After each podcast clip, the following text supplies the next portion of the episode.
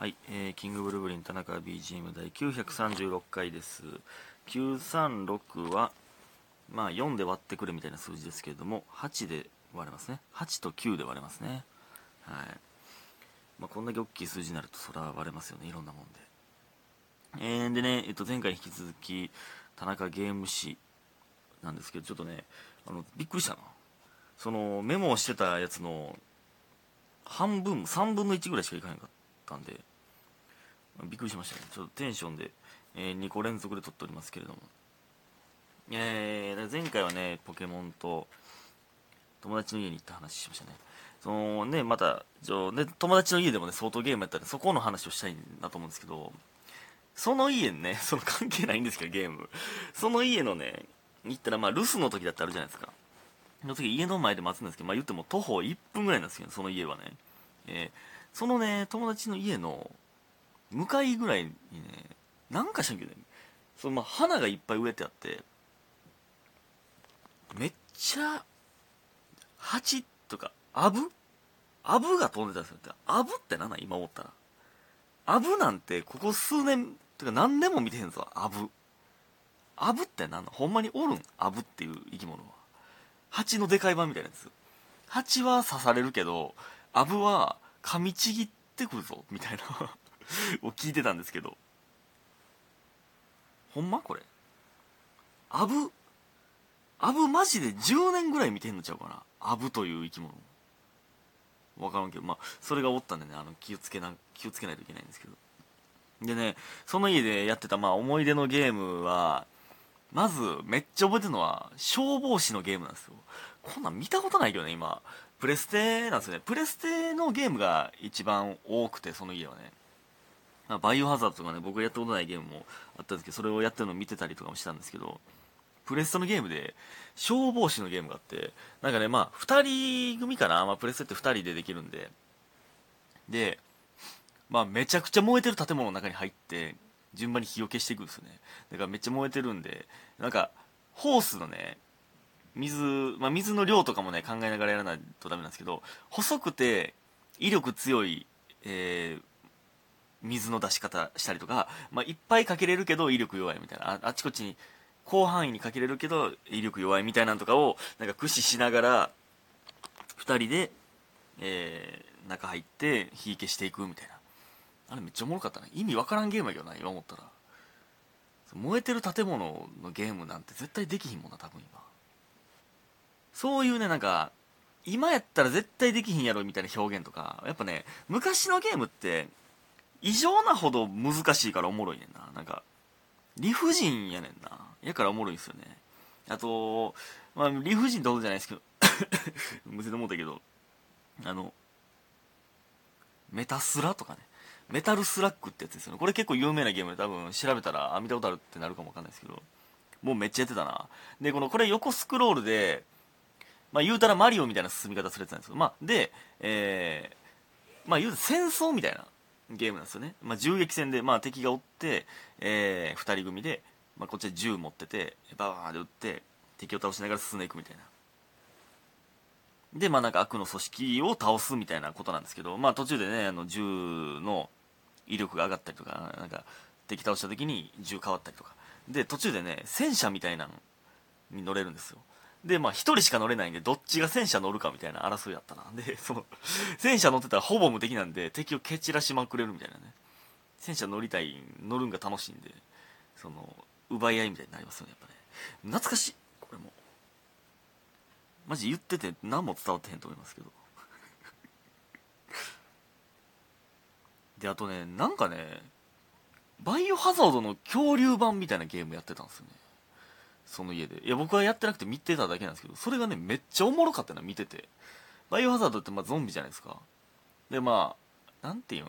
ジュラシックパーク的なジュラシックパークバイオハザードみたいな。恐竜が出てきて銃で戦うみたいな。めっちゃおもろかったなあれでアロサウルスは凶暴っていうのを覚えましたね。ティラノサウルスぐらいアロサウルスは凶暴っていうのを覚えましたね、まあ、あとまあ謎の RPG とかもゲームボーイこれゲームボーイですけどなんか借りてやってたな。ほんまに意味分からへん。なんかやっぱポケモンドラクエがめっちゃ流行って RPG 作らなっていろんなゲーム会社が思ったよな。ほんまに意味わからへん。ゲーム意味わからん RPG ややっぱあったもんな。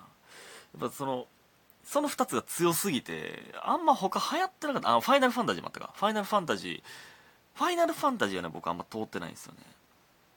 なぜか。だからまあそれがねでもあるか俺がやってないだけで。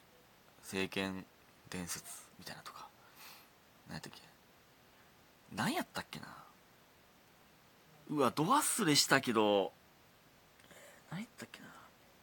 なんかね剣を作るゲームみたいなのあったな。自分の剣を作ってみたいな。でなんかねその時当時僕がまあ結構、えー、僕をいじめてたというか、えー、やつがなんかもうちょいで出んねんみたいなそのゲーム。これちょっと時系列またバグってますけどもうちょいでそのねちょっと名前忘れたな。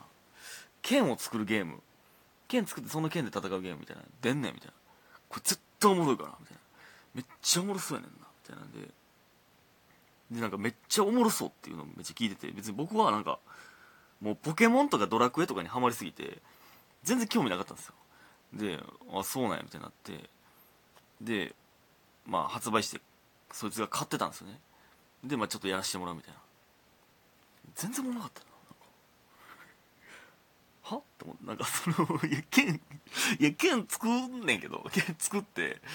アクションやったんかななんかそのアクションがもうそこっちゼルダとかやってるからそのなんか64でゼルダやってるからなんかめっちゃ「えな何これ?」ってなって剣作るけどまあたそいつのこと嫌いすぎて余計思ったんかなそれは。まあそんなんいいんですけど。また違うやつねこれ今のやつは。であのその家に遊びに行ってたその友達の家。そいつにポケモン借りたんですよ。なんで借りたんか分からんけど持ってんのに。まあなんかデータ見せてもらうみたいな感じだったんかな。でポケモン借りてて。でねなんでやったか覚えてないけど妹が触ったんやったかな。でねレアコイル54レベルのレアコイルがいたんですよね。でそのレアコイルをなんかまあ強さ見てたら、ね、逃がすっていうボタン出てくるんですよね。で妹がそれで妹やったか弟やったか覚えてないどうやって逃がしたか覚えてないんですけど逃がしちゃあかんでって言ってたのにこれ逃がしちゃったんですよね。であってなってあやっと思った。ってそのあのねポケモンで逃がすっていうボタンを押すことなんてまあないんですよ。まあ今はねあの大量に卵を産んでボックス、うん、邪魔やから逃がすみたいなのありますけどあのそんなボタンを押すことなんてないんですよ。逃がすなんて。あやってもうたってなってもう戻ってこないんで。ほんまにやってもうた。これ言ったことあると思うんですけど、ね、これやってもうたってなって。でもこれもうバレるからもう正直謝るしかないってなってね。いやごめんみたいな。レアコイル逃がしてもうた。みたいな言ったらああ全然大丈夫やで。いやもう逃がそうと思ってたから。逃がそうと思うなんてことないんですよポケモンで。そうボックスにはレギュラー落ちしてボックス置いとくはあるよ。逃がそうと思うだなんてことないねん。ほんまに。ほんまに申し訳ないことしたな。ほんまごめんなほんまに。謝り倒したいわいろいろと。でまああとそのそいつに借りてたゲームで言ったらワリオのゲームがめっちゃおもろかったな。マリオじゃなくてワリオね。あマリオのゲームもやってたなそういえば。マリオもね実はいっぱい種類あってあのー、一番有名なねあのスーファミのねスーパーマリオブラザーズですか？あれがまあ普通じゃないですかじゃなくてゲームボーイでもえっ、ー、とね、何やったかな？スーパーマリオ。なんかね、海外、海外バージョン、えー、ステージがね、あの、舞台が海外、海外のゲームじゃなくて、うわ覚えてないな。スーパーマリオ USA とかね。かそんなんいっぱいあるんです。そんなんもね、結構いろんな種類やったな。あのー、BGM やっぱめっちゃ残るな。やっぱゲームの BGM ってめっちゃ残るんですよね。てーてれて、てれてててててててね。みたいな。あったななんか、えー、マリオ何十周年みたいなサイトちょっと前にあったんですけど、それで一個一個ね、BGM が聴けるんですよ。それをただただ聴いてる時間とかあったな懐かしすぎて。マリオやったなで、ワリオもやりましたけど、ワリはね、全然違くてもっと暗い感じで、宝探しみたいな感じなんですよね。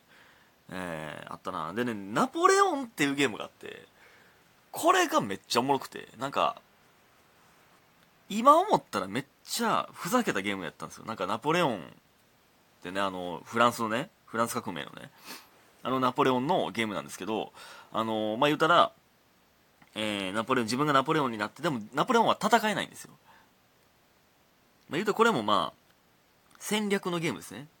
で自分は戦えへんから指示出すんですよね。兵隊とかえー、戦車みたいな大砲とか、えー、騎馬隊みたいなとかを、えー、うまいこと配置して、えー、戦っていくんですけどね。相手を見ながらこれもねマジでおもろかったな。